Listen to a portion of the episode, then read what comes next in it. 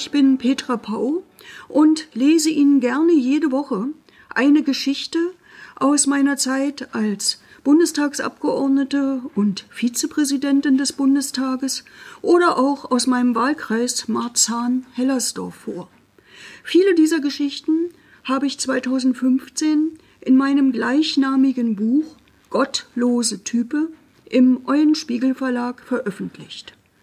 Doch seitdem sind auch einige Geschichten dazugekommen, die ich gern hier mit Ihnen teilen möchte. Ich wünsche Ihnen viel Spaß beim Zuhören der heutigen Folge. Die Geschichte, die ich Ihnen heute mitgebracht habe, ist überschrieben mit Fußball für Roma. Die Meldung ging international durch die Medien. Nazis haben in einem ungarischen Dorf das Haus einer Roma-Familie angezündet. Als der Vater mit seinem dreijährigen Sohn dem Inferno entkommen wollte, wurden beide erschossen.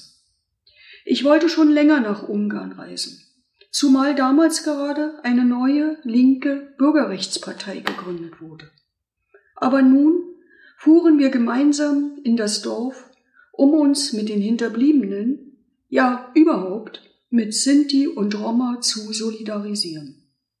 Romani Rose, Vorsitzender des Zentralrats der Sinti und Roma in Deutschland, Theo Zwanziger, damals Chef des Deutschen Fußballbundes und ich.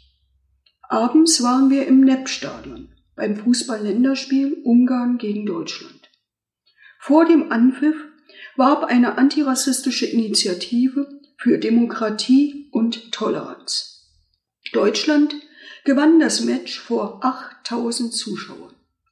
Das waren sehr wenige im eigentlich fußballverrückten Budapest. Nahe zur selben Zeit wurde die neue Regierung vereidigt, unter freiem Himmel, bejubelt von 80.000 Ungarn. Sie gilt als rechtskonservativ, rechtspopulistisch und wird durch militante neofaschistische Organisationen gestützt. Auf ihr Konto gingen regelrechte Feldzüge gegen Sinti und Roma. Tags darauf war ich im jüdischen Viertel bei der dortigen Gemeinde und im Holocaustmuseum. Der Direktor fürchtete um den Bestand seiner Ausstellung. Dort konnte man nämlich nachvollziehen, wie das 1944 war, als die Nazis kamen, um Hunderttausende ungarische Juden in deutsche Gaskammern zu schicken, hatten die Horthy-Faschisten diese längst abholbereit in Lager zusammengefercht. Diese tödliche Kumpanei sollte nun aus dem kollektiven Gedächtnis und ergo auch im Holocaust-Museum getilgt werden. Unsere Dolmetscherin machte uns zudem auf Autoaufkleber aufmerksam. Wir sahen sie wohl, denn es gab sie massenhaft. Wir konnten sie nur nicht deuten. Sie zeigten die Silhouette von Groß-Ungarn vor 1918 und mithin Ansprüche auf Territorien der Slowakei und Rumäniens. Wenig später stellte diese ungarische Regierung Obdachlose unter Strafe, sobald sie im Stadtbild sichtbar wären. Sie überzog NGO, also Nichtregierungsorganisationen, mit einem Generalverdacht, sofern sie Kontakte ins Ausland pflegen. Sie kappte die Pressefreiheit zugunsten regierungshöriger Medien und vorläufiger Höhepunkt 2014. Sie plant eine Steuer für alle, die im Internet unterwegs sind. Übrigens, Ungarn ist seit 2004 ehrenwertes Mitglied der Europäischen Union. So viel die Episode aus dem 2015 erschienenen Buch Gottlose Type. Sie wissen es, würde ich heute die Geschichte aufschreiben, ginge sie weiter und würde ergänzt durch den unmenschlichen Umgang der damaligen und heutigen ungarischen Regierung mit Geflüchteten, ab 2015 die Aufkündigung der Solidarität insgesamt in der EU. Ich habe diese Episode aber auch aus aktuellem Anlass ausgewählt.